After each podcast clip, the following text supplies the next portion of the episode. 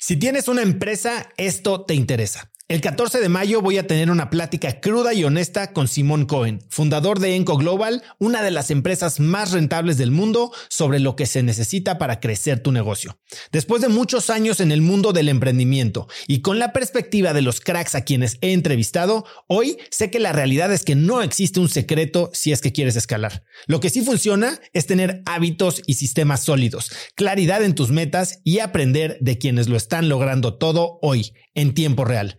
Te invito a Business Hackers, un evento virtual en el que por primera vez Simón nos contará los detalles de su negocio para entender qué hay detrás de ese éxito y qué es lo que se necesita para replicarlo en tu propia empresa. Conéctate a Business Hackers desde donde estés el próximo 14 de mayo. Inscríbete hoy mismo en cracks.la diagonal hackers y encuentras el link en la descripción de este episodio.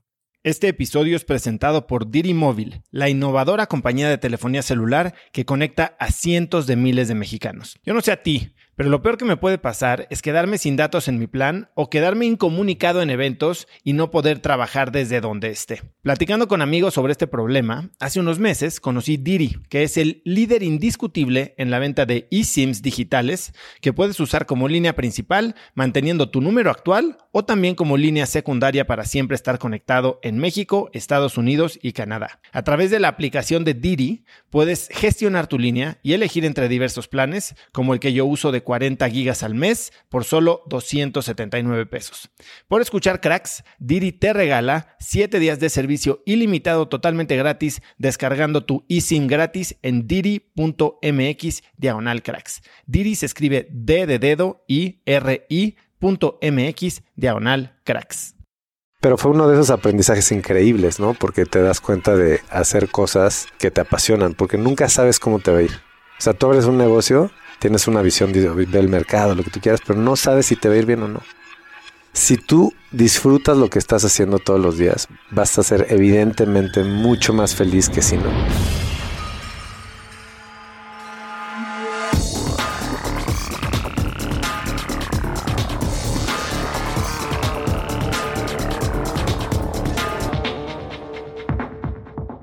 Hola y bienvenidos a un nuevo episodio de Cracks Podcast. Yo soy Yosotrava y cada semana entrevisto a las mentes más brillantes para dejarte algo único y práctico que puedas usar en tu vida diaria. Mi invitado de hoy es Pepe Besauri o como sus amigos le decimos, Shakes. Shakes es socio cofundador de Archipiélago, una empresa de entretenimiento con proyectos como el Festival Trópico, Salón Acme, el Club Leonor, los restaurantes Cancino y Mezcal Unión, de los cuales se sirven siete copas, por minuto alrededor del mundo, entre muchos otros proyectos. Shakes me cuenta el camino que siguió para hoy dedicar su vida entera al entretenimiento, de los errores y aprendizajes que tuvo y de su filosofía para elegir en qué proyectos se involucra. También me cuenta sobre su más reciente proyecto, que es el Festival Radio Bosque, que sucede en la Ciudad de México el 2 de noviembre próximo, y me dio un descuento para todos ustedes que puedes usar usando el código CRACKS en la página cracks.la diagonal Radio Bosque. Shakes es un tipo de primera que ha seguido su pasión para literalmente hacer de su vida una verdadera fiesta. Así que espero que disfrutes de esta plática con Pepe Besauri Shakes. Mi querido Shakes. ¿Qué onda, Oso? Qué bueno tenerte por aquí. Tenía muchas ganas de platicar contigo. No, gracias por la invitación. No, hombre, encantado. Oye, bueno, pues un magnate, este, trendsetter de la, del entretenimiento en México. Eh, está increíble todo lo que han hecho en Archipiélago. Pero quiero empezar por algo diferente. Vi que te fuiste a Burning Man este año. ¿Es la primera vez que vas? Es la segunda. Fui hace seis años la primera vez. ¿Y por qué dejaste de ir? Eh, digo, me encanta y me encantaría ir cada dos años, este, si no es que más. Pero pues también luego eh, los momentos de uno en la vida, tuve un hijo, este, etcétera, etcétera, pues también no, no dejan eh, que se pueda ir todos los años. Oye, y fuiste hace seis años, ya tenían trópico, ¿verdad? Ya teníamos trópico hijos, no sé si ese año fue el año de Trópico, el, o sea, el año que hicimos Trópico. Creo que es, es más, eso fue. ¿Y este año que volviste a ir, qué fue lo que más te sorprendió? Eh, lo que me encanta de ese festival es que pese que la gente, las tendencias, eh, pues la sociedad de cierta forma ha cambiado. Eh, la vibra y lo que se vive en el espacio y este espíritu de, pues de comunidad y de todos hacer algo no ha cambiado.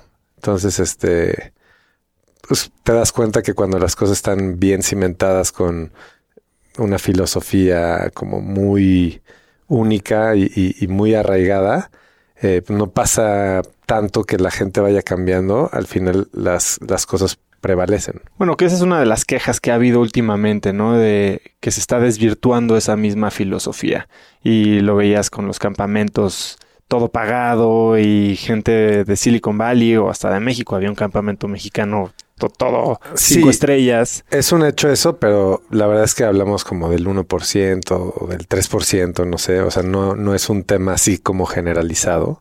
Entonces, pues es como en todo, o sea, si te atrae ese tema, pues te vas a meter y se te va a hacer un cambio radical, pero si lo ves como un todo grande, eh, no, no siento que se haya desvirtuado así en lo absoluto. ¿Y te regresas con alguna idea que quieras implementar en algo de lo que estás haciendo hoy o no? Pues me, me quedo con este tema de, de realmente echarle mucho coco siempre desde el origen a las cosas.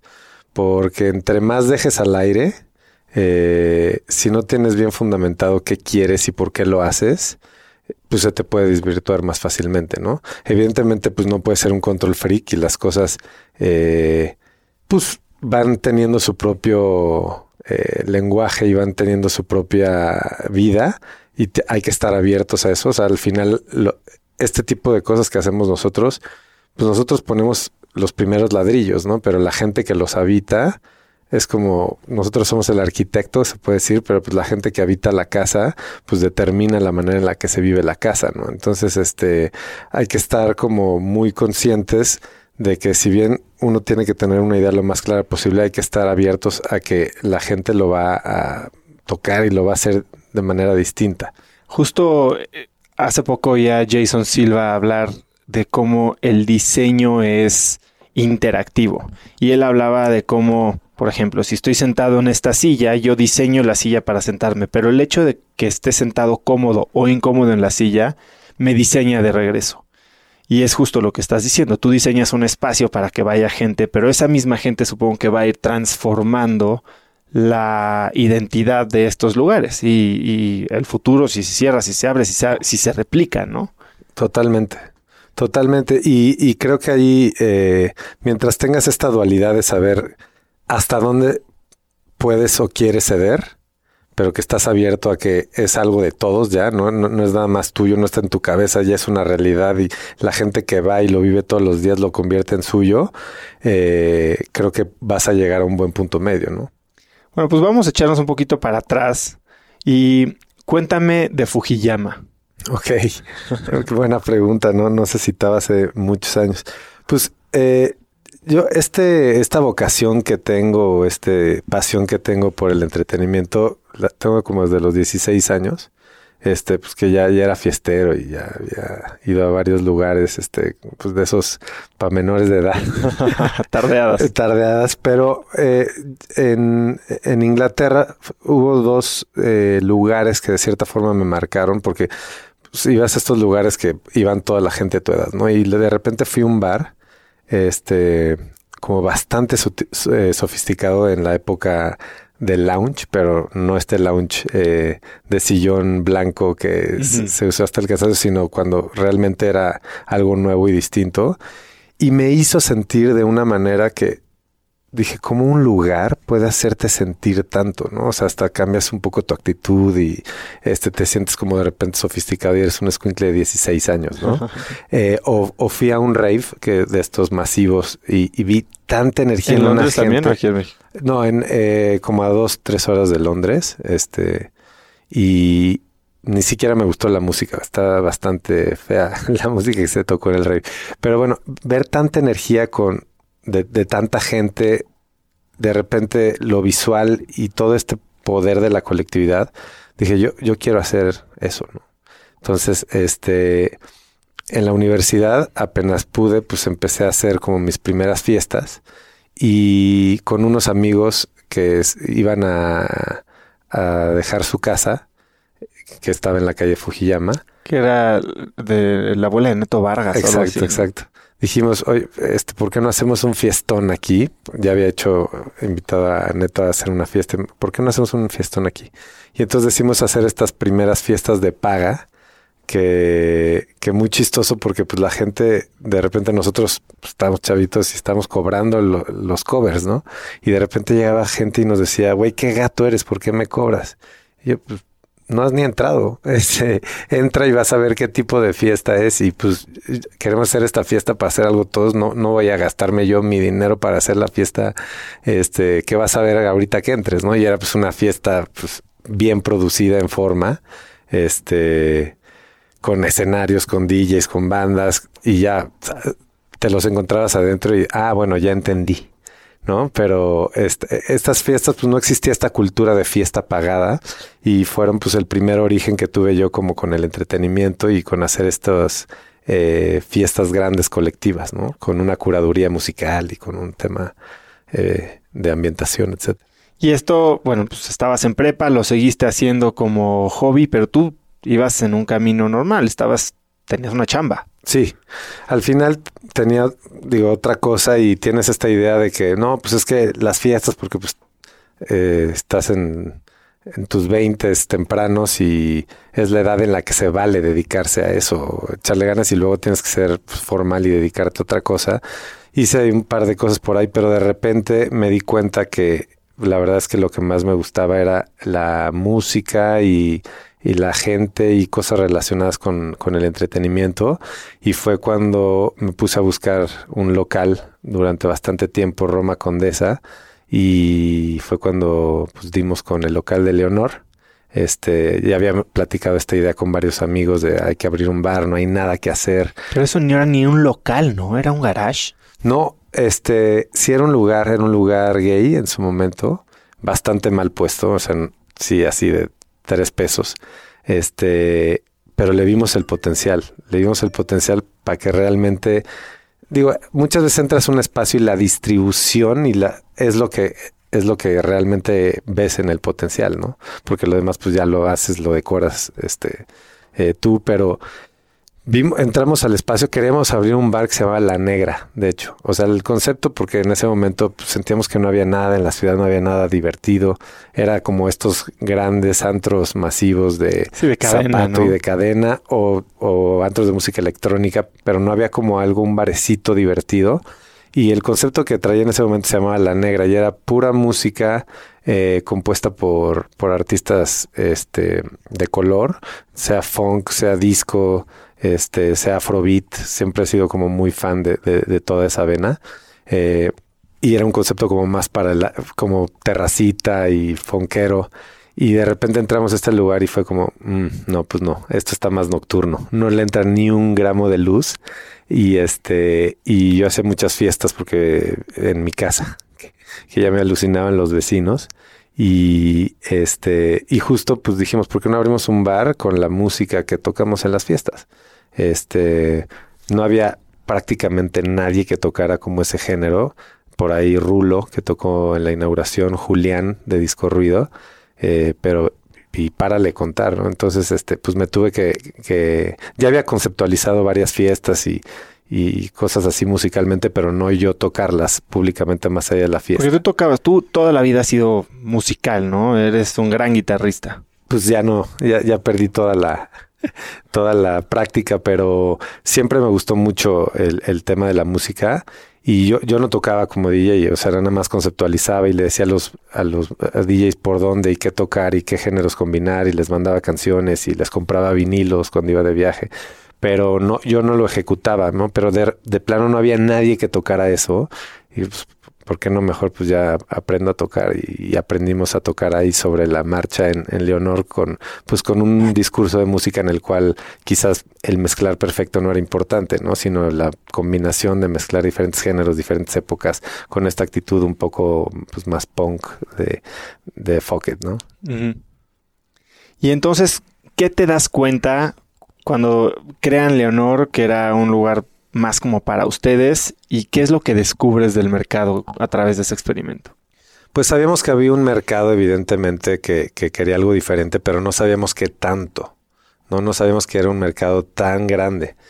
Eh, como no existía, de cierta forma, pues hacíamos fiestas y eran pues, estos mil, dos mil personas que sabes que existían, pero de repente nos dimos cuenta que era algo grande. O sea, Leonor al final sí fue un fenómeno que nos hizo darnos cuenta que había mucha gente que no le gustaba el entretenimiento que se proponía en esa época, ¿no? Y eso fue lo que nos abrió los ojos a empezar a hacer más proyectos de este tipo. Dijimos, oye, hay una necesidad ahí que muchísima gente se divierte como nosotros nos divertimos, que le gusta la vibra que a nosotros nos gusta, que la música, pues vamos a hacer más proyectos, ¿no? Y en el momento que decides dedicarte a esto full time, ¿qué estaba pasando por tu cabeza? Pues fue, fue, bastante fácil, la verdad es que tenía otro proyecto que no, no me gustaba en lo absoluto. ¿Qué era? Este, era una, eh, una marca de cuidado personal para hombre. sí, ni al caso que hay un proyecto que te llega, ni entre, estaba entre proyectos y va, pues yo lo dirijo, yo lo llevo. Pero bueno, odiaba la chamba, la neta. Este, yo ni usaba el producto. Y, pero fue uno de esos aprendizajes increíbles, ¿no? Porque te das cuenta de hacer cosas que te apasionan, porque nunca sabes cómo te va a ir. O sea, tú abres un negocio y la verdad es que no sabes, o sea, pues, digo, tienes una visión de ver el mercado, lo que tú quieras, pero no sabes si te va a ir bien o no. Si tú disfrutas lo que estás haciendo todos los días, vas a ser evidentemente mucho más feliz que si no. Entonces, eso fue eh, el aprendizaje más importante de ese proyecto. Y, pero tuve muy claro porque yo disfrutaba muchísimo hacer Leonor, abrimos la saquería, abrimos REC, que fue otro proyecto de los que nos enseñó por dónde no ir, ¿no? Eh, porque chistoso, porque fue este tema mercadológico de, oye, les ofrecemos este local en la misma cuadra de Leonor. Un local que había sido el cafeína y era bar y no se prestaba como para comida pero en ese momento era como el corazón de la condesa. Sí, sí, sí, ahí en la esquina, no, había inseguridad. Tamaulipas. Y, y, era, había mil gente, entonces pues, es una oportunidad de negocio, pero no le quiero competir a Leonor, ¿qué hago? No, pues porque no hacemos un karaoke, este, pues con música cool, entonces teníamos ahí en el catálogo que sí, eh, el CD Sound System y cosas de los ochentas divertidas, pero fuimos le echamos muchas ganas al, a, la conceptualización, al proyecto, a la decoración, tal. Y de repente al tercer día que fuimos dijimos, puta, qué hueva volver a ir a este lugar. y, y, dije, o, o, sea, vengo de ahí y me di cuenta que ya la volvimos a regar. No es, o sea, es un lugar al que estuvo padre hacerlo porque el proceso de creación, pues al final es de lo que más nos gusta hacer, pero, pero no nos vemos aquí viniendo todas las semanas. Y, en el Leonor sí. Y en el Leonor pues llevo yendo 11 años, ¿no? O sea, ya no es que vaya todos los fines de semana, pero me encanta ir a Leonor. Y entonces ahí como, o sea, el primer aprendizaje había sido más personal y este fue un aprendizaje de empresa que dijimos, nunca en la vida volvemos a hacer un proyecto del cual no nos sintamos completamente cómodos como clientes, ¿no? Tenemos que hacer productos para nosotros mismos. Y al final chistoso porque en alguna otra ocasión que tomamos una decisión que no era tan congruente con eso, también nos fue mal. ¿Cuál fue? Fue un otro proyecto que estuvo padre conceptualizar, que se llamaba Sandwichery Fog, en, en Paseo Interlomas. Otra vez llegan, no, pues este centro comercial va a haber millones de personas y es un área. Y pues nos gustaban mucho los sándwiches, hicimos un concepto con mucha pasión en la parte inicial, pero pues, ahora ve Interlomas el fin de semana Sí, sí, sí. Este, viviendo en la Roma y teniendo cosas aquí. O sea, entonces fue otro mensaje y tampoco nos fue bien. Entonces, eh, justamente esos tres proyectos que, que han sido justamente proyectos que no han funcionado además, son los proyectos que no hemos disfrutado. Y, y desde ahí tuvimos muy claro por dónde sí y por dónde no, de siempre hacer cosas que nos apasionaran y nos gustaran y nos viéramos yendo y compartiendo y, este evolucionando nosotros como consumidores. No, bueno, no hay algo en lo que pudiera estar yo más de acuerdo contigo. Eh, te contaba ahorita antes de empezar de la cadena de tiendas que tuve yo, compraba y vendía celulares usados, ¿no? Entre otras cosas. Bueno, llegamos a vender hasta ataúdes usados. y claro, o sea, en, en zonas populares, este, un negocio que claramente no me apasionaba, ¿no? Y como bien dices, emprender o eh, tener tu propia empresa que la gente dice que es lo máximo, no lo es porque son unas super chingas, porque la probabilidad de fracaso es tan alta, porque la demanda energética y de emocional es tan alta que si no estás haciendo algo que harías por gusto, que la verdad es que terminas haciendo mucho de esto por gusto. Eh, digo, ya si, si la aprendes y te empieza a caer miles de millones de pesos, ok, pero muy probablemente lo vas a hacer muy por debajo de tu valor de mercado, ¿no? Totalmente. Y entonces esa eh, compensación que tienes emocional de... Nunca viste una película que se llamaba The Groove. No. La tienes que ver. Es, eh, es una película, creo que también, no sé si es gringa o británica, de los ochentas, noventas tempranos, de la primera experiencia que tiene un cuate todo cuadrado de, de tomar éxtasis en un rave de bodega, así, no sé si en el Reino Unido pero le pregunta al final de la fiesta al organizador de la fiesta, le dice, oye, ¿por qué haces estas fiestas? Y le dice, lo hago por The Nod. Y, dice, The Nod, ¿cómo que The Nod? Sí, The Nod. Y voltea. Y cuando le preguntan y le dicen gracias, nada más es un nod, como que sube y baja la cabeza diciendo, sí, ya sé, ya sé. O sea, lo hago por ese sentimiento de agradecimiento eh, que me expresa la gente que vive mis experiencias, ¿no? Y yo creo que es un poco lo mismo que me estás diciendo. Totalmente. No, y, y, seguimos mucho con eso. O sea, por ejemplo, hacer festivales eh, es un tema de riesgo, de carga de chamba desmedida durante un periodo eh, muy importante. Este, evidentemente, pues de repente ya tenemos como negocios un poquito más consolidados, más seguros. Este, pero pues ahí vamos y ahora nos vamos a aventar otro el 2 de noviembre. Sí, ahorita quiero que este me cuentes de eso, pero a ver, entonces Archipiélago no es Archipiélago, Archipiélago es el Leonor, Archipiélago es la saquería y son proyectos con diferentes socios, diferentes inversionistas. ¿En qué momento das ese paso a hacer una empresa? Claro. Nosotros justo cuando fue cuando nos invitaron a, a REC, este, en Leonor somos ocho socios y ocho socios que fueron claves para el éxito de, Leonor. Eh, amigos además todos.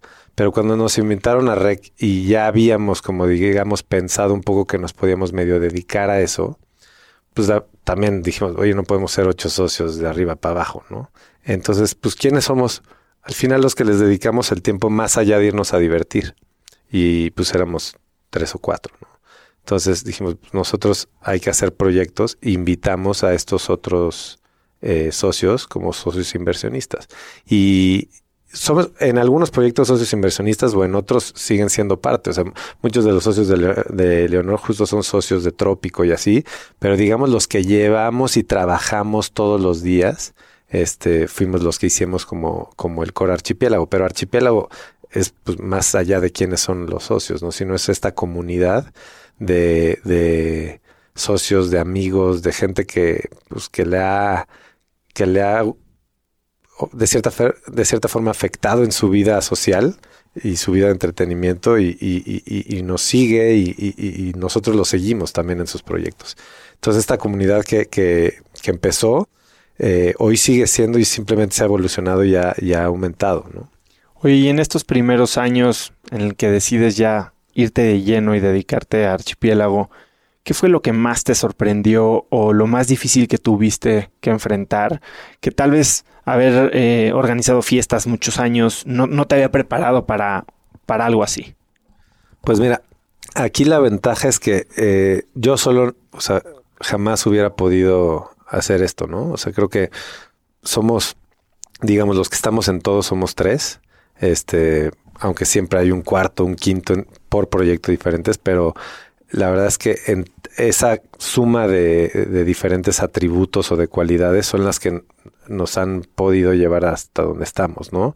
Este, que una es una máquina para eh, marketing y para vender y que el otro para la parte de conceptualizar y, y, para la parte de lo legal y todo esto de gestión y, las finanzas. Entonces, la, la, la, la suma de, todas las partes eh, y sobre todo el sumar siempre más personas entendiendo que hay gente mejor que tú para algo, son las son, son la fórmula que nos han hecho pues llegar a donde estamos, ¿no? O sea, al final, si tú no eres bueno en algo, si, tú sabes si hay alguien mejor que tú para algo, pues invítalo y, sumen, ¿no?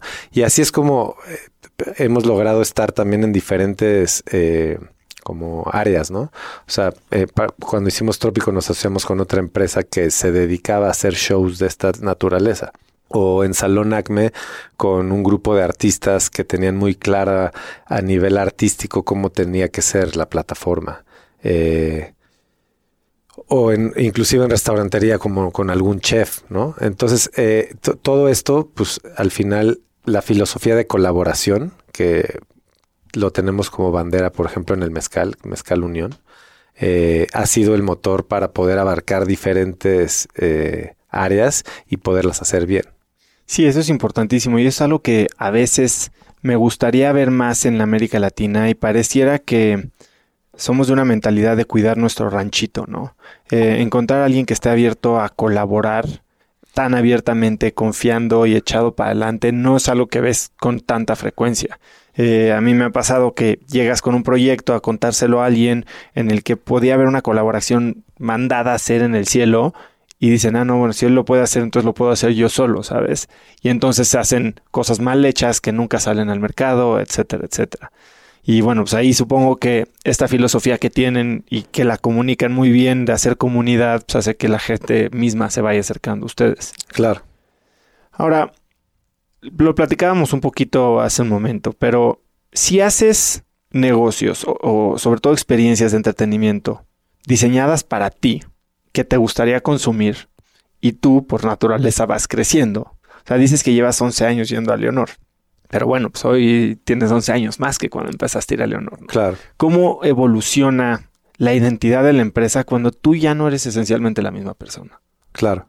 Pues mira, eh, una realidad también es que la gente y los jóvenes de hoy están mucho más sofisticados que, que nosotros a los 20 bajos. O sea, yo de repente desde ver cómo me vestía o cosas así, este, o cómo, cómo era la sociedad a cómo es hoy, es completamente diferente. O sea, los canales de comunicación, este, digo, la gente va a otro ritmo que, que cuando nosotros estábamos más chavos. Y al final, eh, creo yo que mientras tengas claro que tú estás cambiando, pero que hay gente más joven con otra energía y que busca cosas pues un poco, un poco de una forma distinta, no buscan cosas distintas, sino de, forma distinta, tienes que pensar en cómo, de cierta forma, adaptarte, pero educar, ¿no? O sea, al final, nuestros proyectos en general, pues no son tampoco para el cuate de 18 años. O sea, nuestros proyectos siempre están dirigidas en su core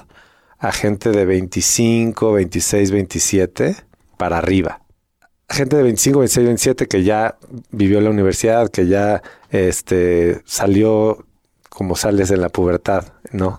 Y ya aprendiste y ya viajaste y ya tienes algo de lana y te vas sofisticando un poco. Y la gente que va creciendo y que no tiene esta como, ¿cómo te lo explico? Como este ruta en su vida en la cual me caso y tengo hijos y ya me convierto en otra persona, ¿no? Este, no le hablamos ni a esa persona ni al chavito. O sea, somos este, eh, eh, este público el cual eh, o es muy sofisticado en sus veintes, ¿no? El, el cool del cool, el, mucho el mercado gay, que son mucho sofisticado en ese sentido, que los agarras desde más chavitos, pero sobre todo ya en sus veintes medios, hasta que crecen y se convierten en esta, en esta gente que no quiere envejecer tanto, de cierta forma, ¿no? Y que, entiende su, edad, pero que sigue buscando cosas nuevas y, sigue abierto a cosas nuevas. Sí, bueno, que también se combina un poco con esta tendencia a, a tener hijos mucho más grande, mucha gente sigue soltera en sus 30 medios, 30 altos, ¿no? Exacto. Y que sigue buscando con este eh, ingreso disponible que tienen maneras de entretenerse. Pero yo estoy seguro que con el tiempo eh, las experiencias, los festivales, inclusive los restaurantes y bares, van a perder un poquito esta barrera de edad que antes existía, ¿no? Este, antes era un tema, pues, de que para el chavito, para el adulto y para el ruco, porque, pues, la gente iba envejeciendo, iba creciendo y, y, se tenía que comportar de acuerdo a cierta forma o a ciertos estándares. Yo creo que eso va a empezar a ser mucho más psicográfico, y que la, puede haber lugares con gente de 20 y con gente de 40, que se vive mucho en nuestros lugares y, y, no pasa nada porque es gente que piensa de cierta forma. Bueno, y no hay mejor lugar para ver esto que Burning Man, donde Totalmente. hay familias Totalmente. y hay señores de edad muy avanzada y todo mundo pues parece estar en el mismo groove, ¿no? Totalmente, totalmente. Entonces creo que eso va a ser diferente. Creo que eh, la gente ahorita que tiene 40 años eh, perfectamente va a lugares y no se siente como grande ni, ni que ya no venga al caso.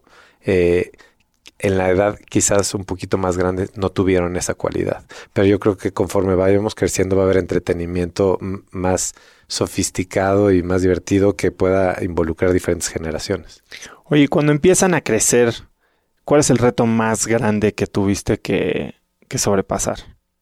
Creo que el tema de que no pierda el alma y los detalles, los proyectos. Eh, y para esto, pues definitivamente es armarte de equipos que más allá que sepan operar o que sepan hacer bien los básicos, es que entiendan el DNA de, de, pues, de archipiélago y lo lleven a cabo en el día a día. Ese creo que es el reto más importante. Al final somos un negocio 100% de gente y, y lo que nos ha podido dar la capacidad de crecer y sobre todo de abarcar diferentes industrias o, disciplinas es pues que hemos encontrado gente súper chida eh, que piensa como nosotros y que nos ayuda a poder seguirle dedicando tiempo a nuevos proyectos y a ellos a llevarlos. ¿Y tienes algún proceso formal para detectar si esta gente vive el DNA? O sea, ¿es algo que haces con un examen o con un internship o es alguien que nada más es cliente frecuente de tus establecimientos? Pues es, es, cliente, es, es un tema de vibra desde pues en la primera entrevista pues te das mucho cuenta, ¿no? Este, igual y no te das cuenta qué tan bueno es en algo técnico o, o qué tan inteligente es, pero sí te das cuenta de la vibra desde la junta uno, ¿no?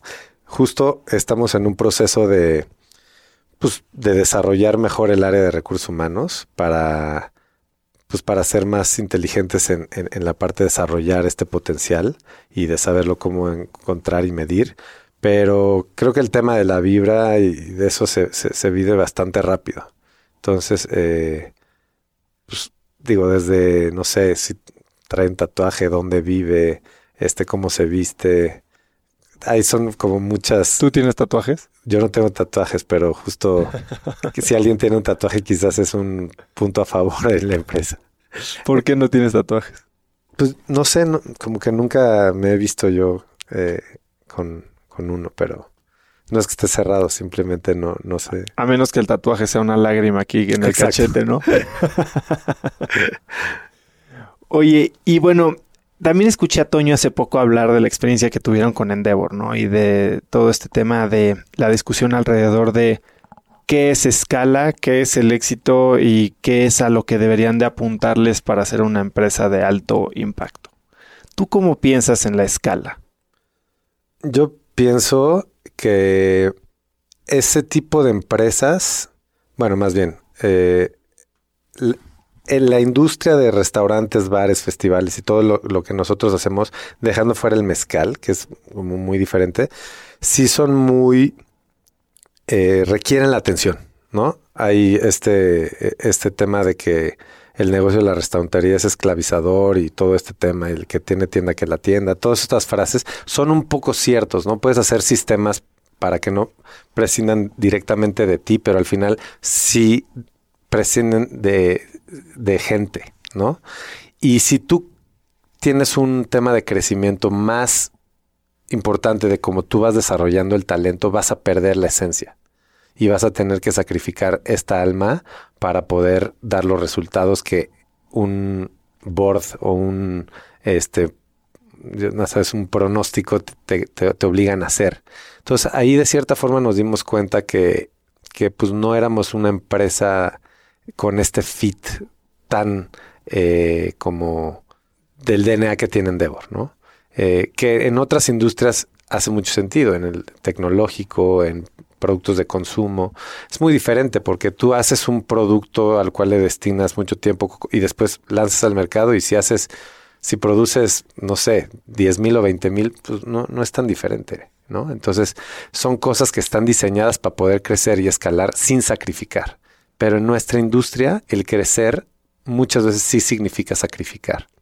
Entonces, lo hemos manejado con cuidado, ¿no? Por ejemplo, en, en cancinos hemos buscado abrir un cancino al año, al día de hoy son ocho, el primero fue hace ocho años, y quizás llegamos al momento en el que podamos abrir dos al año, ¿no? Pero, pero pian pianito, porque si no sentimos que, que, va a perder mucho de, de, su esencia, ¿no? Eh, los festivales, pues le damos tiempo a cada uno, o sea, hicimos Trópico, Salón Acme, Salón Acme, digamos que un año y medio antes, después hicimos Trópico, le demos un buen hueco para hacer el siguiente festival. Cuando ya sentimos que realmente ya tienen su DNA muy marcado y ya nos, lo dominamos de cierta forma. Oye, y de la misma manera, bueno, si estás pensando en que el, el impacto, la escala tiene que hacerse con tiempo para respetar el DNA, ¿cómo piensas tú en el impacto que debería tener tu empresa? O sea, porque justo en este tipo de programas o de, ecosistemas, lo que se busca es factura más, más, más, tasa de crecimiento, más, más, más, número de empleados, más, cuánta gente, ya sabes. ¿Ustedes cómo piensan en ello? O sea, ¿qué es lo que los llena? Eh, a, mí, o sea, en lo personal no, no, me llena de tener como un lugar más por decir ahora tengo nueve en vez de ocho, ¿no? Este, a nosotros nos llena el proceso, nos encanta el proceso de hacer y de crear. Y somos un poco adictos a eso, o sea, somos adictos a seguir creando proyectos y eso es lo que nos hace crecer más que otra cosa, ¿no? Más que el decir como, ah, yo ya, tengo una cosa más, es un tema de, de, poderle seguir dedicando nuestra pasión y nuestras ganas al nuevo, a nuevos proyectos, porque eso es lo que más nos gusta. Pero ahora, por el otro lado, o sea, Endeavor siento que por supuesto que tiene que tener esa finalidad. O sea, si hablas ya un tema de macroeconómico y de, algo que permea en la economía del país, pues por supuesto que los proyectos más escalables son los que más riqueza y empleo generan. Simplemente creo que hay industrias en donde vale la pena eso y hay industrias donde no necesariamente valga la pena eso, ¿no? Digo, hay empresas como Starbucks que, pues mis respetos, que dices, puta, siguen abriendo miles en todo el mundo y no pierden su esencia. Pero no es cualquier cosa, ¿no? ¿Algún libro en el que te hayas inspirado para crear este tipo de estrategia dentro de Archipiélago? Pues digo, de las biografías más interesantes que he leído es la de Richard Branson, de, de Virgin. My Virginity. Ajá, ese, está, ese ha sido de esos libros que, que, que, te llena mucho porque te enseña también que lo hacía por pasión y, y tomó riesgos que muchos no hubieran tomado, que también nosotros muchas veces hacemos eso, ¿no? O sea, nos decían en Devor, por ejemplo, a ver, ¿por qué haces eh, un mezcal, pero haces restaurantes, pero tienes festivales de música y o sea, ¿por qué no serías mucho más fregón si solo hicieras restaurantes o si solo hicieras esto, o si solo hicieras lo otro? Y, la, la, respuesta quizás es sí, pero pues tal vez me aburriría, ¿no? Entonces, este, estas tipo de decisiones y de riesgos que hoy en, en retrospectiva, o sea, el mismo Radio Bosque que todavía ni sucede y después, ¿para qué me aventé este pedo? No, o sea, la cantidad de chamba, los riesgos, este, eh, pues todo el proceso de, de, gestoría con gobierno y toda esta cosa, o sea, de repente se te olvida qué tan complejo es en sus primeras ediciones, pero pues el drive de querer hacer algo diferente y es que no hay un festival tan chingón en la ciudad de experiencia y vamos a hacer algo que nunca nadie ha visto, pues te gana. ¿Y te has arrepentido alguna vez de tomar una de estas decisiones apasionadas? Yo creo que tenemos ahí un ángel de la guarda grandote, porque no. O sea, todos los arrepentimientos que hemos tenido en lo personal y como empresa es de lo que hablaba hace rato, de cosas que no nos apasionan. Todas las locuras que en retrospectiva dices, ¿por qué lo hice? Y hemos hecho, al final las hemos sacado de una u otra forma y han sido benéficas. Entonces, pero no, no, digo, no, no quiero decir que algún día no nos pase, ¿no? O que, o que alguien le, que esté escuchando esto y se anime, no le pase. Han estado a punto de, de, de, tambalearse proyectos, pero a nada, y que algo, algo los ha destapado. Cuéntame el más, donde sí dijiste, de esta ya no la libramos. Este se las platico la próxima vez porque andamos en proceso de esa. Pero ya la libramos y este, y bueno, eh, no sé, son, son temas que, no sé, por ejemplo, cuando dice Fujiyama, un, un Fujiyama, abrimos puertas 10 minutos después de la hora que estaba anunciada porque teníamos a la delegación ahí y ya nos habían dicho esta fiesta no se va a hacer. Y no vendíamos ni un solo boleto en preventa en esa época. Entonces, para que te des una idea el nivel de estrés que se puede generar y eso pues aplicado pues a festivales y aplicado a, restaurantes y o sea, al, al final de repente encuentras lugares, o sea, nosotros como es mucho de un lugar que realmente nos hace ver que nuestra idea era corta contra lo que puede ser, porque encontraste un lugar verdaderamente especial, pues muchas veces el lugar no tiene la licencia perfecta o no tiene eh, los accesos perfectos o no tiene todo ya resuelto, ¿no? Porque pues si no, igual y alguien ya lo hubiera hecho. Entonces, este, pues eso, pues tomar esos riesgos a veces en retrospectiva si dices, puta, no sé si fue la decisión más congruente eh, costo-beneficio, pero pues al final la hemos sacado. ¿Y cómo haces hoy para porque, a ver, yo también creo que soy alguien muy inquieto, muy creativo y me encanta. De hecho, hasta me aburro luego de, hacer lo mismo, ¿no? Y te inventas cosas nuevas porque eso es lo que te motiva. Pero eso a veces también te puede hacer irte de hocico, ¿no? Y, este, y, y no evaluar tan detenidamente o tan lógicamente un proyecto. Hoy, ¿tú cómo le haces para decidir si, si es algo que vas a perseguir o si es simplemente un bling que tal vez en dos noches se te pasa la emoción, ¿sabes?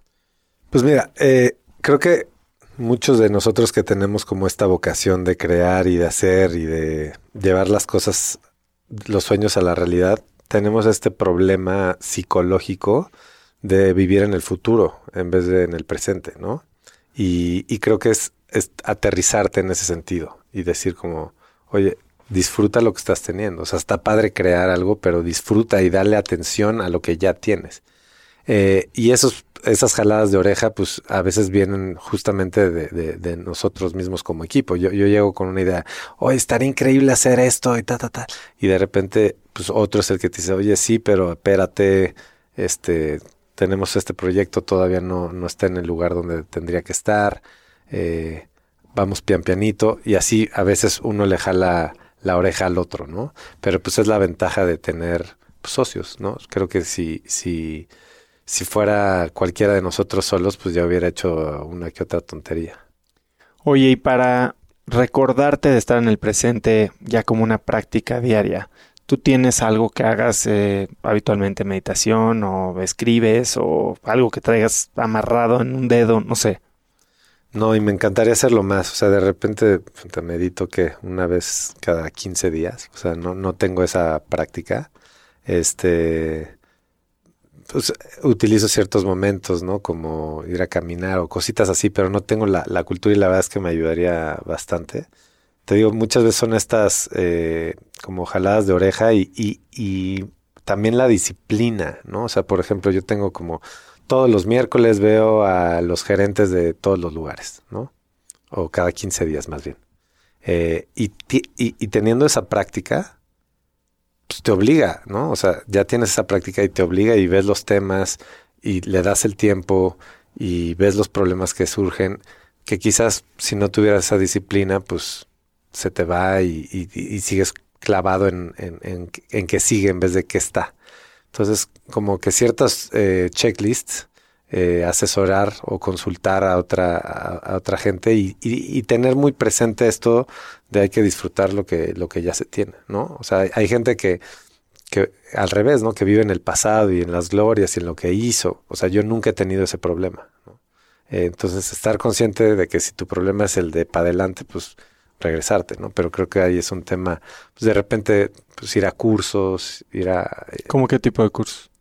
Por ejemplo, fui a uno muy interesante que se llama un cuate John de Martini, este, que pues, es un cuate que con una filosofía muy interesante de, de, de, nivelar, ¿no? De decir, no ver a nadie para arriba, no ver a nadie para abajo, ni a ti respecto, respecto a ellos, y entender que todo lo bueno te trae cosas malas y todo lo malo te trae cosas buenas, porque normalmente las cosas malas surgen aprendizajes y a veces de las cosas buenas surge el ego. Entonces, eh, es un, ha sido un curso bastante interesante. De Justo dos iba días a full. Preguntar sobre el ego, porque pues lo ves, ¿no? O sea, ahora sí que el, el cadenero del antro, que por estar parado en la cadena, pues es el, el amo y señor de un metro cuadrado y decide si vas a entrar o no. Pero bueno, en tu rol en el que estás teniendo, que generando estas experiencias que, que tanta gente quiere ir y quiere entrar y que como que te hace hasta medio centro de atención, pues como tipo rockstar, ¿no? O sea, ¿cómo manejas mantenerte en la realidad? Pues mira, creo, creo que no es un tema al final de repente como que tomártelo personal, saber que si las cosas suceden es por el esfuerzo de muchas personas y que si quizás tú fuiste el capitán del barco, eso no te hace eh, todopoderoso ni mucho menos, ¿no? Entonces, entendiendo que los esfuerzos son colectivos y las cosas suceden no solamente gracias a, la- a los que lo organizan, sino gracias a los que van. O sea, que un lugar funciona no porque tú lo creaste, sino porque a la gente le gustó. En ese momento creo que te das cuenta que tú eres solo uno más y no eres tú el, ni sé cómo llamarle, ¿no? Claro, y entonces ahí la mentalidad más allá de construir el ego es de agradecer. Exacto, exacto. O sea, no digo, nosotros, o sea, si, si hacemos un proyecto, hacemos un festival y la gente no va, pues no va a volver a suceder. Al final, nosotros hacemos proyectos para que la gente los disfrute y para que yo los disfrute con la gente, ¿no? Entonces, eh, la, la gente y la comunidad es una parte fundamental de nuestros procesos y yo por eso, en verdad, agradezco más eh, a lo que espero recibir de ellos como una felicitación o lo que sea. Evidentemente es increíble cuando, cuando te dicen, wow, me encanta tu proyecto, este es mi festival favorito, es mi antro favorito, lo que sea, pues se siente increíble, pero pues no, digo, no, no va más allá de eso. Y matar proyectos, ¿cómo piensas de eso?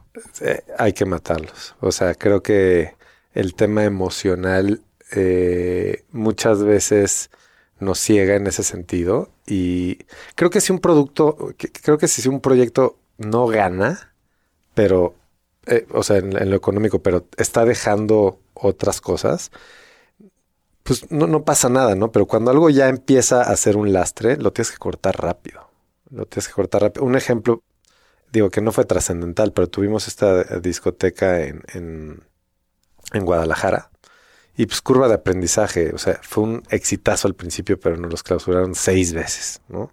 Porque nos tenían el ojo, porque pues igual y la gente local ahí no le caímos bien que llegamos a, a disrupir un poco el, el- mercado nos clausuraban por cualquier cosa. Y de repente, eh, después de una clausura como fuerte y abrieron otro lugar al mismo tiempo, la verdad el lugar ya no volvió a agarrar igual.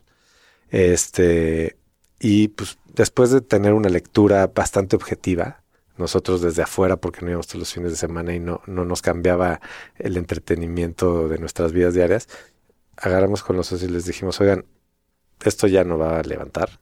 Este, la verdad es que cerremos, anunciemos que es nuestro último mes, ahorita que todavía está medio bien, este, y que, que va a tener pues un último mes y que la gente venga a disfrutarlo. Este, y ya, pues vamos a perder el, no sé, el 25%, 20% de lo que le invertimos. Y ya le sacamos una gozada a todos espectacular, ¿no? No, no, no, no, no, no, no, no, ustedes que no sé qué, pues porque no sé qué, nosotros, este, nos urge que, que eh, Recuperar. recuperar todo lo que le invertimos.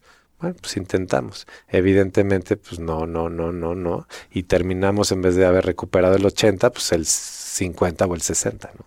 Porque no lo cerramos a, a tiempo. O, por ejemplo, el, el- el- un proyecto que siempre tuvimos eh, como el Montés, ¿no? O sea, el, club y el restaurante Montés, en donde pues dejaban una lanita y así, pero sabíamos que el local, nosotros como creativos teníamos mucho más potencial de, de lo que estaba en ese momento, ¿no? Y pues de repente pues no nos animábamos y buscando el, el timing correcto tal, y de repente remodelaron la, la glorieta y, fue como un call to action de ahorita es cuando, ¿no? Y nos animamos, pero podíamos haber seguido ahí un mes, digo un año, y, y si no tienes estos pantalones de decir hasta aquí, esto deja, pero puede dejar más, y en todos los sentidos, no de lana, sino como puede ser algo mucho más relevante, ¿no? Eh, y, por ejemplo, el Club Montés, que pasó de ser un lugar que ni siquiera disfrutábamos, no íbamos porque se convirtió en otra cosa de lo que se planteó. sí, pues era el lugar fresa aquí en la Condesa. Exacto. De repente dio oportunidad para crear un proyecto como Café Paraíso, que era retomar eh, las eh, raíces de ritmos latinos y afro eh, caribeños y todo que pues está en nuestro continente y que de repente la sociedad como fresa hace a un lado, ¿no? Y que no toma en cuenta y que no lo ve para arriba y pues llegó para quedarse y sacudió el mercado y de repente pues ya lo ves como, como más en la vida cotidiana y, y ya no se ve, asocia con Naco y crea como esta cultura mucho más diversa, ¿no? Eh, es simplemente de repente animarse a cerrar llave pensando que buenas cosas vendrán. Oye, y tú, por ejemplo, si tuvieras que escoger una, ¿cuál fue el error que más o que más veces cometiste? Es decir, ¿qué lección te hubiera gustado aprender antes? En lo personal, me hubiera gustado haber trabajado un ratito, aunque fuera en una compañía grande, como formal, con estructura. O sea, yo nunca trabajé en una empresa. Este, siempre fue proyectos míos. Y evidentemente el, haber tenido tablas de cómo se trabaja, eh, pues entregas, mediciones, eh, inclusive saber cómo se dirigen entre áreas, las políticas, toda esa parte, pues la verdad es que gracias a que otro de mis socios sí lo tuvo, pues eh, nos ayudó mucho, pero yo como emprendedor y como creador de conceptos que siempre he trabajado desde mi trinchera, pues evidentemente tenía bastantes eh, pues fallas, ¿no? Entonces sí me hubiera gustado, o sea, porque trabajé en lugares de chavito, pero en posiciones como muy poco relevantes. Eh, y creo que eso sí me hubiera ayudado, ¿no? Que, que también es importante para la gente que tiene estas dudas saber cuándo salirse, porque también sientas de repente en, en el tren de, del, no es el godinismo, no le quiero decir así, pero del, este, del corporativismo, eh, pues de repente a veces es, es, difícil salirse porque ya te garantizan ciertos ingresos y te da seguridad. Exacto. Entonces, eh, pero sin llegar tal vez a ese nivel, sí, sí me hubiera gustado quizás estar dos años en una, en una compañía de esas buenas, importantes y aprenderle un poquito. En los últimos 11 años, ¿cuál es el momento más difícil que te ha tocado vivir? Pues que varios, pero temas relacionados con seguridad. Eh, pues temas, por ejemplo, cuando nos clausuran. O sea, esos temas como relacionados como ajenos a ti, este, son muy desgastantes, ¿no? O sea, el que proyectos con mucha pasión y con, con muy bien hechos han estado a punto de no suceder porque alguna persona del gobierno no le parece. O sea, todas esas partes son muy desgastantes. Yo creo que han sido los momentos más, más difíciles. ¿Y cómo lidias con ellos? Eh, pues resolviéndolo. O sea, ahora sí de que cómo sí, cómo sí y cómo sí. Y, y, accediendo y tocando las puertas que se tengan que tocar para que, para que sucedan. Igual y toman tiempo, ¿no? Este, y, y te va a ver pegado un poquito, pero que no te hayan doblegado, ¿no? O sea, por ejemplo, una historia padre es cuando abrimos Leonor, eh, pues teníamos un, er, un error en, en, la licencia que pues nosotros no, no, lo habíamos leído y este tenía sus complicaciones entonces llegaron, nos los clausuraron y, y pues dijimos, ¿qué hacemos? Porque tenemos toda esta energía y, y entonces hicimos los leonómadas, ¿no? Entonces sacamos Leonor, de, de, de Leonor hicimos fiestas en el hábitat, en el Condesa, en un par de locaciones diferentes, para que la comunidad siguiéramos siendo relevantes y no perdiéramos esa, esa atracción. Evidentemente involucraba mucha chama para pues, ganar nada, porque ni tenías el apoyo de marcas, ni, nada porque era de urgencia, pero al final mantenías vivo el tema, ¿no? Entonces es buscarle, o sea, como no, no, no derrotarse y decir cómo sí saco esto. ¿Cuáles dirías tú que son tus dos o tres principales cualidades? Eh, creo que soy mediador. Ese creo que ha sido un punto que ha ayudado en, la empresa. Este, cierta, ciertas veces han habido dos personas como de muy, de mucha importancia en proyectos y, el lograr como medir, este es un punto importante y definitivamente el, el, hacer que las cosas sucedan. Pues ese yo creo que es mi atributo principal, o sea, lograr que las cosas se hagan, como que llevarlas de la idea a la realidad. Y ahora, digo, cuéntame un poquito, supongo que el proyecto que te tiene totalmente eh, ocupado es Radio, Bosque, que pasa el 2 de noviembre. El 2 de noviembre, sí, ya en menos de dos semanas. Y cuéntame un poquito de ese proyecto. Pues mira, Radio Bosque nace en el momento en que Trópico se vuelve sold out, hace un par de años, y tuvimos una junta para definir como el rumbo de, Trópico, que si lo íbamos a crecer o no. Y en esa reunión nos dimos cuenta que Trópico es lo que es y la gente lo disfruta tanto y es su festival favorito, en parte por el tamaño y por la intimidad, ¿no? Teníamos estas promesas como poca gente, muchos amigos, este, comodidad máxima, y de repente dijimos, es que si le subimos a la llave, igual y cambia la experiencia, ¿no? Este, pero también al mismo tiempo sabíamos que el, mercado al que vamos, una parte importante, pues sí tiene flexibilidad al precio, ¿no? Y le podías subir un poquito, pero tampoco vas a cobrar en dólares, ¿no? Entonces dijimos, ¿sabes qué? Eh, pues ni modo, ahora sí que eh, los números no van a ser tan chidos como si creciéramos el, el festival, pero tenemos una joya, mantengámosla y vamos a hacer otro proyecto para crecer de otra manera. Evidentemente mucho más complicado hacer algo desde cero y en otro lugar que crecer algo que ya existe, pero pues vamos a hacer algo nuevo. Y si bien en el momento que hicimos Trópico, eh, digamos que el hueco que veíamos más importante es que todo sucedía dentro de la ciudad y no había nada fuera de la ciudad, ¿no? Y ese fue nuestro incentivo para irnos a, Acapulco y hacer nuestro festival de ensueño de haber ido a muchos festivales y decíamos, ah, pues queremos esto de este, esto de este, comodidad, este, playa, que la música no pare, ta, ta, ta, ta. Y ahora al revés, sentíamos que de repente los festivales eh, fuera de la ciudad eran mucho más interesantes que los de la ciudad a nivel experiencia. O sea, los festivales de la Ciudad de México son festivales con lineups increíbles, súper bien organizados en cuestión de logística, de seguridad, pero en lo personal considero que en su gran mayoría son aburridos en cuestión de experiencia, de más allá de ver a quién tocas. Y quizás ahí sí hay un ego trip de que a mí no me gusta que todo sea alrededor de la banda, ¿no? O sea, a mí sí me gusta que de repente eh, todo este esfuerzo y toda esta creatividad y ganas de hacer cosas, de hacer experiencias, haya un poquito más de input de nosotros como organizadores y de la misma gente como asistentes donde se genera, genera comunidad. Y ahí dijimos, los festivales del DF hoy fuera de Mutec están muy eh, orientados hacia el talento, ¿no? Este, sí, son conciertos. Son conciertos donde tocan muchas bandas. Y se hace muy bien, pero hasta ahí. Y entonces dijimos, vamos a hacer un festival de experiencia en la Ciudad de México o en los alrededores de la Ciudad de México. Y ese fue el primer motor para, para hacerlo. Eh, dijimos, ¿qué no tiene trópico que, que, a nosotros nos gusta mucho?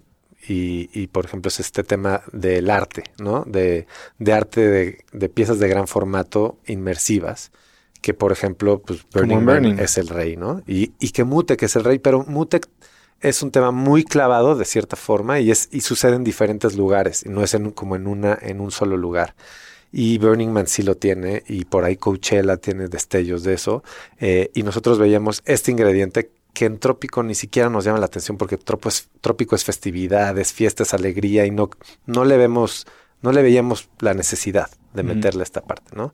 Y con esa, nada más con esas este, ideas fuimos a buscar diferentes lugares hasta que dimos con, digo, fuimos a varios y hasta que dimos con este lugar que desde que entramos dijimos, pues aquí tiene que ser, tiene sus complicaciones logísticas y todo, pero la verdad es que es un lugar irreal porque estás a una hora del centro de la ciudad, pero es un oasis lleno de árboles donde no ves concreto en ninguna de los 360 grados, eh, pero al mismo tiempo que tienes unos árboles increíbles, tienes pastito tipo Coachella, este, cortado al perfecto, en donde puedes tirar tu mantita y, sentarte en el pasto, pero al mismo tiempo tienes estos ingredientes donde estas piezas inmersivas puedes partir de algo, porque si partes de cero es extremadamente caro hacer algo increíble. Pero aquí, por ejemplo, hay un laberinto de árboles, un laberinto que hicieron hace 50 años.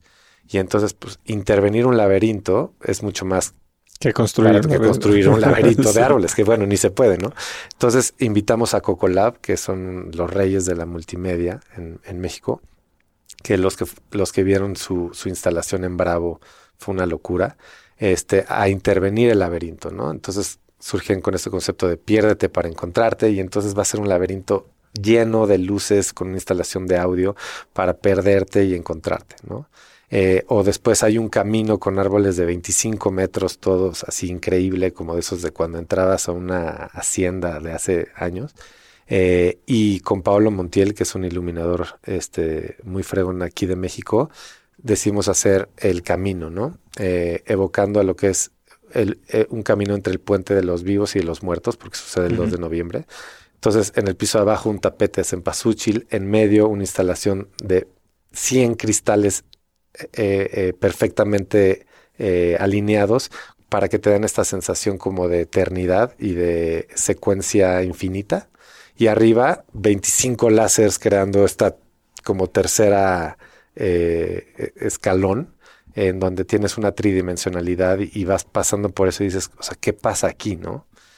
también vamos a tener como un cementerio para un poco rendir honor a lo que sucede en, Oaxaca y en, y en Michoacán, este, donde pues queríamos en un pedacito rodeado de árboles y con este misterio que el mismo lugar te da, crear como este, es, esta esencia que, que, se, que, se, vive allá en, Día de Muertos para los extranjeros que vienen y todo esto. Y, por ejemplo, otra antena, que es el transmisor eh, del mensaje, porque también queremos dar por ahí un, un pequeño mensaje como, como festival. Eh, entonces, pues la suma de todo esto, más el Mayan Warrior, que justamente es este arcar de, Burning Man increíble, que pues llegó muy eh, sutil y ahora es casi, casi que el rey. Este es el rey. Este, Aquí estuvo Pablo hace ah, algunos episodios. Entonces tiene un lugar increíble rodeado de árboles donde queda y 3.500 personas caben enfrente de eso, pero ahora rodeado de árboles. Entonces le da una dimensión completamente distinta al desierto, por ejemplo, ¿no? Y ahora tiene muchísimos remates para que los láseres hagan una locura. Entonces llegamos, vimos el lugar y dijimos, pues aquí tiene que ser y aquí vamos a hacer el festival más chingón que ha tenido la Ciudad de México. Pero pues, se te olvida lo que es la primera edición. Y pues sí, sí es bastante eh, este time y energy consuming hacer una primera edición, pero esperamos pues que vayan la mayor cantidad de gente. Eh, ¿Cuánta gente cabe? El máximo así es 8 mil boletos vendidos. Este es un festival al final íntimo, es un poquito más grande de lo que es Trópico, tampoco más. Y pues ah, viendo bandas como Underworld, que son normalmente headliners de festivales de 40 mil. Este, la verdad es que la gente no ve venir lo que va a ser. Este, eh, ahí vamos, se está vendiendo bien, pero todavía todavía nos gustaría que vayan un poquito más de gente para que vean lo que va a ser, porque la verdad es que va a ser un festival demasiado especial. ¿En dónde pueden comprar boletos? Eh, eh, radiobosque.mx. Eh, ahí viene toda la información y ahí viene todo. También tenemos transportes desde diferentes puntos de la ciudad para hacerlo como mucho más eficiente. Y, bueno, pues tocan bandas increíbles como Hot Chip, toca Rai, que va a ser en el atardecer un momento bastante padre. Va a estar increíble. Y bueno, pues ahí esperamos, esperamos verlos. Oye, tienes poco tiempo, lo sé, y no te voy a entretener un poquito más. Em, pero bueno, antes de irme o de irnos, me gustaría preguntarte un par de cosas más. Shakes, digo, has vivido cosas interesantísimas y sobre todo vivir de noche, bueno, probablemente hace que tu vida no sea una vida como la de muchos otros, ¿no? ¿Tienes algún hábito inusual? Hábito inusual. Creo que no. Así, así que digas, un hábito. ¿O hay algo que amas que no todo mundo entendería? Pues no, yo creo que yo creo que eh, algo que nos ha venido muy bien a nosotros es esta capacidad de disfrutar mientras chambeamos de alguna forma, ¿no? Y, lograr este tema de, ser consumidores y creadores al mismo tiempo, eh, creo que nos ha, ha permitido tener este termómetro como muy sensible. Porque en el momento que si de repente tú haces algo, pero lo vives desde el lado de, del, del, que lo crea y no como consumidor, no te hace de repente sentirlo de la misma sí, forma. Y luego te da ceguera de taller, ¿no? Exacto. Entonces, creo que este tema de pues estar ahí en Leonor y estar de verdad disfrutando o ir a Trópico y ponerte la... O sea, yo nunca, pero de verdad, creo que conozco, he conocido a tres artistas en Trópico. O sea, hay artistas que ya conozco de antes porque los he buqueado para otras cosas y por mail. O, o, o afuera, enfrente del escenario, ay, ¿qué onda tú? Pero nunca estoy en el backstage. Nunca, porque a mí me gusta estar viviendo el festival como, como lo vive la gente. Pero al mismo tiempo, pues no nada más ahí ya que salga como salga, sino estás como pendiente de que, ay, hay que mover esto y hay que quitar y muévele y ¿no? Eh, esa capacidad de lograr divertirte como consumidor, pero al mismo tiempo estando atento a los detalles y operando mientras estás ahí, creo que ha sido como, como uno de los grandes factores de, de, de que las cosas sucedan como nos gusta. Oye, ¿cuáles son los dos o tres documentales que más te han influenciado? Fire Festival. No, no, no. que es tu modelo a seguir, ¿no? este, hijos, no, no, no, sé, soy malo, tengo mala memoria, pero ahorita estoy viendo el, bueno, vi el de Bill Gates y está espectacular, espectacular, qué, qué, tipo más increíble. Eh, pero no se me viene a la cabeza algo así como que realmente haya determinado. ¿A quién consideras exitoso? Creo que a la gente que disfruta lo que hace, que lo comparte y que hace que la gente eh, se recuerde algo de lo que haga, que sea relevante para alguien. O sea, creo que si tú creas un proyecto y a, un par los tocó para que digan como, wow, gracias a esto resolviste una necesidad o mejoraste mi vida de alguna forma, yo creo que eso es una persona exitosa y no necesariamente eh, el que lo crea, ¿no? Sino el, quien atiende o quien lo hace, pero que, que lo que tú hagas haga que la gente realmente viva algo que no hubiera vivido y que lo disfrutes mientras lo haces, eso es creo que para mí éxito, ¿no? ¿Y tienes algún modelo a seguir? ¿Hay alguien en quien te inspires? Pues así tan presente no. O sea, yo también soy, soy muy mal fan.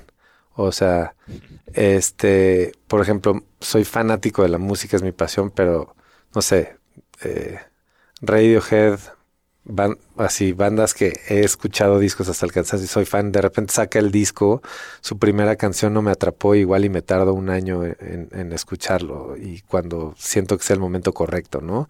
O, no sé, Depeche Mode, que me encantaban varios discos, luego ya me dejaron de gustar un par de discos y ya ni oigo lo nuevo que sacan.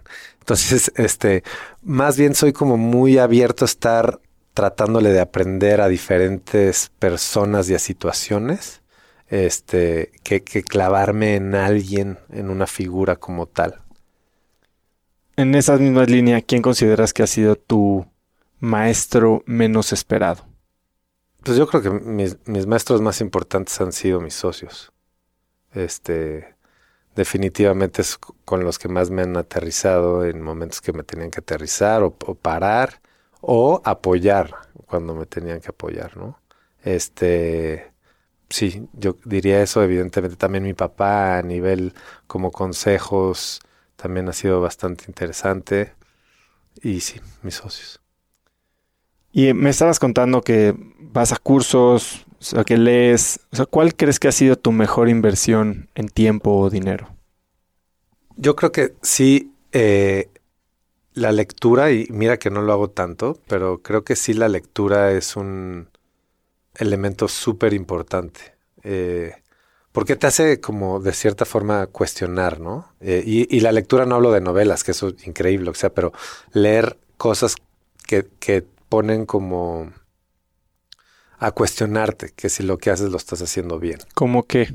Pues no sé, por ejemplo, ahorita estoy leyendo eh, la biografía de, de Dan, ahí se me fue el apellido ahorita, pero es el que creó eh, Shake Shack, que empezó con. Union Square Café y Gramercy Tavern y Eleven, Eleven Madison Park y así. Este, y pues aprender un poco de, de su visión de cómo, cómo hace las cosas y por qué. Eh, ese es ahorita el que estoy leyendo y por eso se me, se, se me viene a, a la cabeza, pero como que cualquier cosa relacionada a algo de lo que hagas, yo creo que sirve muy bien porque te ayuda a verlo desde otra perspectiva y entender que hay gente pues, más fregona que tú que a la cual le tienes que aprender. Pero también creo que es importante ver que toda esta gente que luego logra cosas increíbles no necesariamente es más fregona que tú. Claro. Y eso creo que es una de las cosas que más me, agra- me agradecen del podcast, porque entrevisto a gente como tú, gente sumamente lograda, que te hacen ver que tú como una persona normal podrías estar haciendo lo mismo, ¿no? Solo que ellos toman acción. Y, y creo que eso es muy motivador, porque te regresa el control de tu vida. O completamente. sea, si ves que alguien es muy fácil descalificar el éxito por eh, sus condiciones, por su dinero, por dónde estudiaron, pero al final del día todo se define por acciones. Claro. Sí, digo, definitivamente, la verdad sí hay que aceptar que en un país como México, eh, el donde naciste y todo eso sí te abre muchas más puertas, ¿no? Eh, a veces son generaciones que tienen que pasar para que tengan las mismas oportunidades. Pero eh, fuera de ese tema que pues, sí es lastimosamente algo que todavía no, no cambia, eh, es un poco lo que te decía hace rato de, de- lo de este curso de, de, John de Martini, que es no ver ni para, ra- para arriba ni para abajo. ¿no? En el momento que tú no ves para arriba a alguien, y para arriba no, no, no, es porque no lo admires, sino para arriba significa que tú estás abajo de esa persona. Esa va a ser tu limitación principal para pensar que puedes o no hacer algo. ¿no? Entonces, quizás algunos lo que les lo que necesitan más es aprender a no ver para abajo, pero en muchos otros casos lo, lo- lo que también necesitan es aprender a no ver para arriba y aprender a, a ver a, como tú a tú a las personas y saber que está en ti poder hacer los pues, tus proyectos este, realidad. Sí, hay gente que ya se acerca con el no, ¿no? Exacto. Y eso se siente, Se siente. ¿no? Shakes, si pudieras escribir en el cielo un mensaje para que millones de personas lo vieran, ¿qué diría? Pues todos somos parte de lo mismo. ¿no? Creo que al final, ahorita, afortunadamente, el tema del global warming y todo esto ha hecho, nos ha hecho un poquito más conscientes de dónde estamos, pero todos somos parte de, de lo mismo. Y creo que en el momento en que entendamos eso y entendamos que nuestras acciones tendrían que ser, junto con las acciones de los demás, pues la suma de algo para que todos estemos mejor y para que el planeta esté mejor, pues esto va a cambiar, ¿no? En México estamos a años luz de eso. Eh, pues, la situación de seguridad por la que atravesamos, pues es- es- son otras realidades. Es que eh, lo triste en México es que hay demasiadas realidades eh, y no podemos ver todos desde la misma óptica, ¿no? Pero creo que el todos somos parte de lo mismo sería como el mensaje que, que me gustaría transmitir. ¿En dónde te puede contactar la gente? Como por mail, así. O seguir redes. Eh, pues, redes personales, la verdad es que no es que utilice mucho como para compartir cosas. Las redes de archipiélago para entender lo que estamos haciendo. Y si por alguien algo, alguien quiere buscarme para algo, pues que, que, que escriban ahí archipiélago y ahí me lo, me lo canalizan. Bueno, yo voy a agregar los links a todo lo que hablamos. Igual eh, voy a poner eh, tu handle de Instagram. Eh, mucha gente probablemente te vaya a, a comentar algo o tocar alguno de los puntos que trataste ahorita. La verdad es que los comentarios que reciben los invitados son padrísimos. Y es algo que creo que igual el nod, ¿no? Al final del día creo que vas a inspirar a mucha gente con lo que estás haciendo. Eh, ¿Algo que quieras agregar, Shakes? No, pues gracias por la invitación. Padre este proyecto que, que estás haciendo de, de hacer, de compartir todo esto con la gente, porque al final, este, creo que, pues, lo hace alcanzable, ¿no? O sea, que la gente entienda el cómo y el por qué hace que la gente también se anime a hacer sus proyectos. Sí, y el impacto está siendo muy palpable, ¿no? No hay semana que no me escriba gente diciendo, escuché que dijeron esto y esto y esto, y eso fue la gota que derramó el vaso y acabo de tomar la decisión de dejar una relación, empezar una relación, salir de un proyecto, eh, cerrar mi empresa, tomar la chamba, irme a vivir a otro país, entrar a la maestría, etcétera, ¿no? Entonces, yo con eso me quedo y la verdad es que es uno de los proyectos más gratificantes que, que he tenido chance de trabajar. Qué padre. Bueno, pues digo, nada más para terminar ahorita que salió el tema este, digo, por la característica del programa, de que es muy, pues, busca lo que te gusta. En sí, el tema de escuchar, ¿no? O sea, hay veces este tema de tú a lo tuyo y no escuches a los demás, creo que eh, también eso te va a hacer hacer pendejadas fuertes, ¿no? Entonces, creo yo que un factor importantísimo para el éxito es el saber escuchar. Y para saber escuchar tienes que saber preguntar y a quién preguntar, ¿no? La típica frase de la gente que a mí todo el mundo me dijo que estaba loco y me, me vale madres, lo hice y lo logré. Es, es cierta, pero también ¿Cuántos no hay que les dijeron? que les dije, ¿no? y que se aventaron y se fueron de boca. Entonces, eh, creo que el saber escuchar y viene de saber preguntar a quién y por qué y cómo es un punto importante porque yo sí soy de la filosofía de aviéntense, pero también escuchen el feedback que tiene la gente que admiran acerca de eso, ¿no? Quizás muchas veces el problema es que le preguntan a su papá o le preguntan, pero acérquense a, personas que admiran o que sienten que, que, puedan tener un feedback atractivo. Y los libros son una gran manera de escuchar, ¿no? Porque de entrada no te dejan responder. Exacto. Que muchos oímos nada más para ver qué contestamos. 100%. Bien dicen que la calidad de tu vida es directamente proporcional a la calidad de tus preguntas. Totalmente. Está buena esa frase. Pues con eso nos quedamos, mis shakes. Muy bien. Muchas gracias por estar aquí. A ustedes.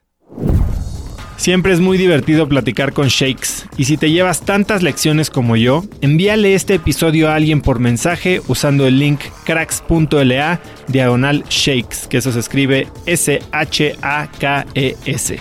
Y si te gustó el episodio, también por favor sígueme en Spotify o suscríbete en iTunes. Y si es en iTunes, califícanos con 5 estrellas para que más gente nos pueda encontrar.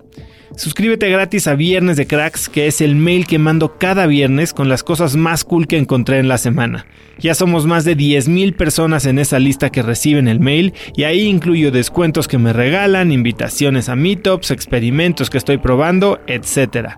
Lo puedes hacer en cracks.la diagonal viernes o también en cracks.la diagonal el número 7 hábitos, donde puedes también descargar mi ebook para ganar todas las mañanas. Mencióname en Instagram como arroba osotrava, me encanta leer lo que les deja cada episodio y respondo todos y cada uno de los mensajes. También te recomiendo mencionar a Shakes como arroba Shakes0. Shakes S-H-A-K-E-S e y el número 0.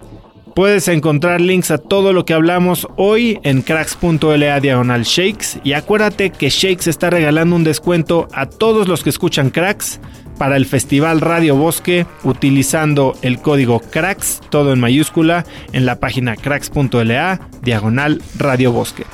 Y bueno, eso es todo por hoy. Yo soy Osotrava y espero que tengas una gran semana. Si tienes una empresa, esto te interesa. El 14 de mayo voy a tener una plática cruda y honesta con Simón Cohen, fundador de Enco Global, una de las empresas más rentables del mundo, sobre lo que se necesita para crecer tu negocio. Después de muchos años en el mundo del emprendimiento y con la perspectiva de los cracks a quienes he entrevistado, hoy sé que la realidad es que no existe un secreto si es que quieres escalar. Lo que sí funciona es tener hábitos y sistemas sólidos, claridad en tus metas y aprender de quienes lo están logrando todo hoy, en tiempo real. Te invito a Business Hackers, un evento virtual en el que por primera vez Simón nos contará los detalles de su negocio para entender qué hay detrás de ese éxito y qué es lo que se necesita para replicarlo en tu propia empresa. Conéctate a Business Hackers desde donde estés el próximo 14 de mayo. Inscríbete hoy mismo en cracks.la diagonal hackers y encuentras el link en la descripción de este episodio. Este episodio es presentado por Diri Móvil, la innovadora compañía de telefonía celular que conecta a cientos de miles de mexicanos. Yo no sé a ti, Pero lo peor que me puede pasar es quedarme sin datos en mi plan o quedarme incomunicado en eventos y no poder trabajar desde donde esté. Platicando con amigos sobre este problema, hace unos meses conocí Diri, que es el líder indiscutible en la venta de eSIMs digitales que puedes usar como línea principal manteniendo tu número actual o también como línea secundaria para siempre estar conectado en México, Estados Unidos y Canadá. A través de la aplicación de Diri puedes gestionar tu línea y elegir entre diversos planes como el que yo uso de 40 gigas al mes por solo 279 pesos. Por escuchar cracks, Diri te regala 7 días de servicio ilimitado totalmente gratis descargando tu eSIM gratis en diri.mx diagonal cracks. Diri se escribe D de dedo y R I.mx diagonal cracks.